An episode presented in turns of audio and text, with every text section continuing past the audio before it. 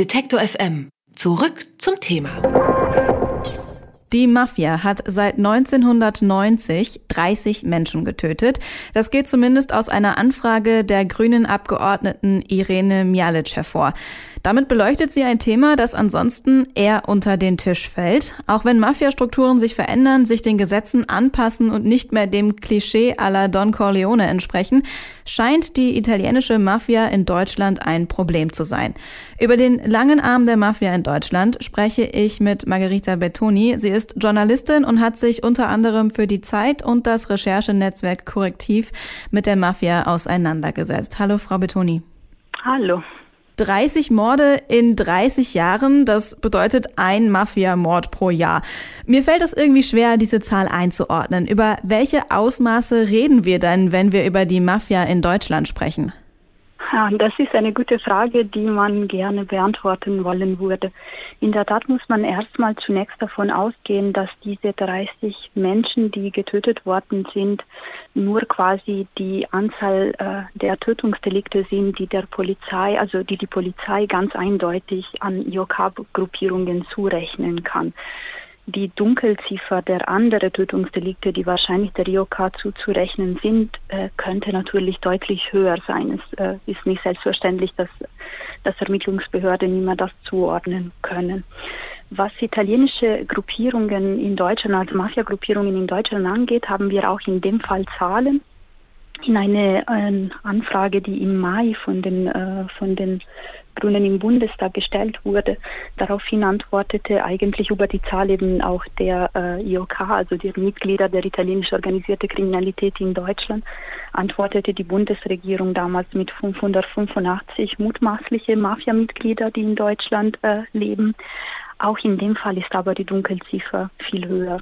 Die Frage ist oft aber auch nicht eine quantitative. Es ist nicht, Nummern sind wichtig, das ist klar, aber es ist eigentlich nicht wichtig, wie viele, es ist nicht unbedingt wichtig, wie viele Menschen hierzulande leben, die eine Mafia-Gruppierungen angehören, sondern qualitativ, also was machen diese Menschen hier, wie äh, infiltrieren sie hier Wirtschaft und andere Felder. Mhm.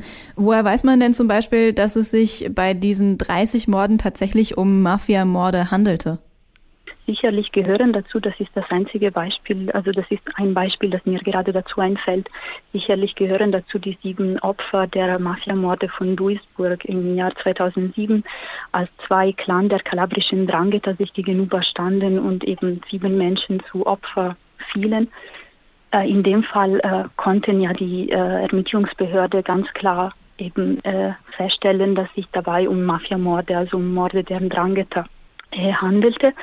Bei den anderen Fällen kann ich leider äh, nicht wirklich was sagen, weil es keine Liste gibt, die öffentlich ist gerade. Also wer diese andere Todesopfer, die andere 23 in dem Fall, ja 30 minus 7, genau, die andere 23 Todesopfer, genau.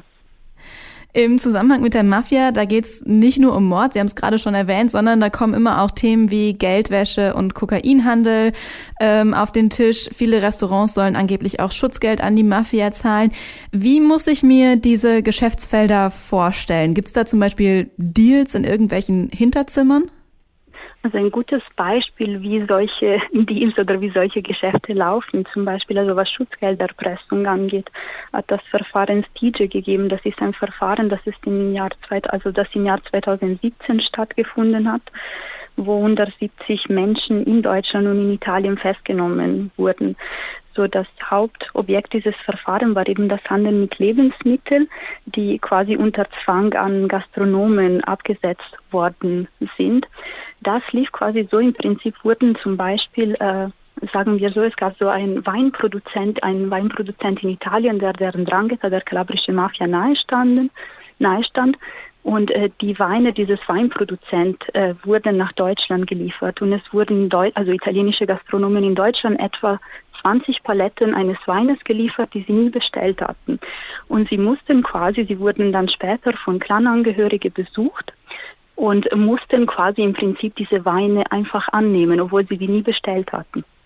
Und das ist eigentlich eine Art von Schutzgelderpressung. Also somit dass quasi waren die Gastronomen gezwungen, den klaren Geld zu zahlen, aber das läuft auf eine sehr sagen wir, subtile Art und Weise, so dass es sehr schwierig wird für deutsche Ermittlungsbehörde zu beweisen, dass es in dem Fall sich um Erpressung oder um Nötigung gehandelt hat und nicht einfach um ein ganz normales sozusagen Geschäft.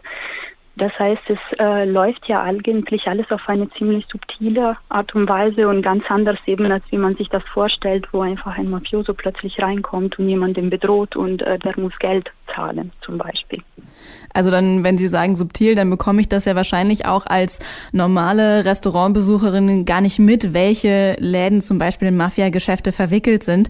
Oder gibt es da irgendwelche anderen, ich sag mal, Anzeichen, ähm, dass man das als normale Bürgerin äh, mitbekommen kann?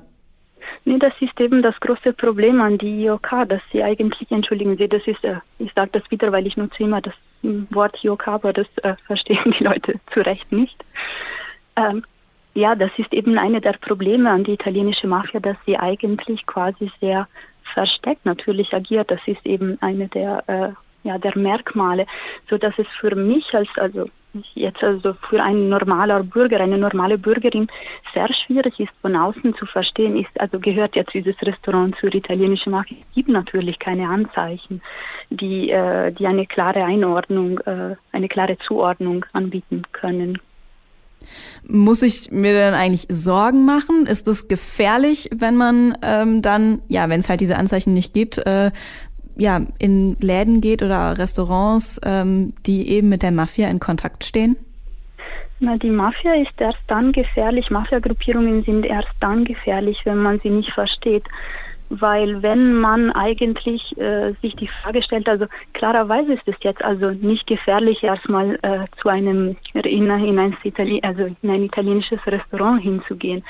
Gefährlich sind an sich die Verwicklungen, die eigentlich die äh, Mafia in Deutschland aufbaut, also diese Versuche der Einflussnahme zum Beispiel auf Politik, auf öffentliche Verwaltung, die Geldwäsche, das sind ja die Aspekte, die nicht so sichtbar sind, aber die sie geradezu zu einer gefährlichen, äh, zu einer gefährlichen Struktur machen, auf alle Fälle. Im Januar 2018 wurden elf Clanmitglieder in Deutschland verhaftet. Es wurde als großer Coup gefeiert. Hat das der Mafia irgendwie geschadet oder sind einfach neue Köpfe nachgerückt? Na klarerweise ist eigentlich jedes Verfahren, jede Verhaftung hat eine wichtige Bedeutung. Dieses Verfahren, von dem Sie sprechen, jetzt im Jahr 2018, das war zum Beispiel deswegen wichtig, weil es ja ein europaweites Verfahren war, bei dem insgesamt 84 Menschen in den Niederlanden, in Belgien, in Deutschland und in Italien verhaftet worden sind. Dieses Verfahren war dann deswegen wichtig, weil es noch einmal gezeigt hat, wie international vernetzt in Rangeto die kalabrische Mafia ist, wie sie so grenzenüberschreitend agiert aber äh, es wäre natürlich utopisch zu denken, dass durch eine Verhaftungswelle oder durch ein Verfahren äh, eigentlich eine kriminelle Organisation, eine Mafia-Organisation gestoppt werden kann. Das kann man nicht behaupten. Die italienische Mafia ist in Deutschland gut strukturiert und diese guten Strukturen können tatsächlich gefährlich werden, sagt Margarita Bettoni. Mit ihr habe ich über die italienische Mafia gesprochen. Vielen Dank für das Gespräch. Danke auch. Alle Beiträge, Reportagen und Interviews können Sie jederzeit nachhören im Netz auf detektor.fm. Detektor FM wird 10. 10 Jahre Online-Radio, 10 Jahre Podcasts. Das feiern wir natürlich. Wir danken all unseren Hörerinnen und Hörern und kommen deshalb mit einer Podcast-Live-Tour auch in eure Nähe. Wir reisen vom 11. bis zum 15. November nach Berlin, Dortmund, Leipzig, Hamburg und München. Dort produzieren wir Live-Podcasts mit Brand 1, Antritt, Monopol, Pict und Mission Energiewende. Das große Finale gibt's dann am 16. November im Leipziger Täubchentag. Wir sprechen mit Matze Hielscher von Hotel Matze und Podcast-Expertinnen und Experten über Podcasts. Abends wird es dann laut mit den Shoutout Louds.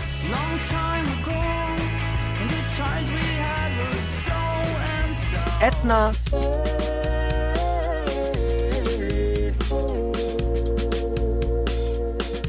Und Lars Eidinger als DJ. Unterstützt vom Seaside Park Hotel. Wir freuen uns auf eine spannende Woche. Kommt vorbei, wenn ihr in der Nähe seid oder wenn wir in eurer Nähe sind. Tickets und mehr Infos gibt's auf detektor.fm.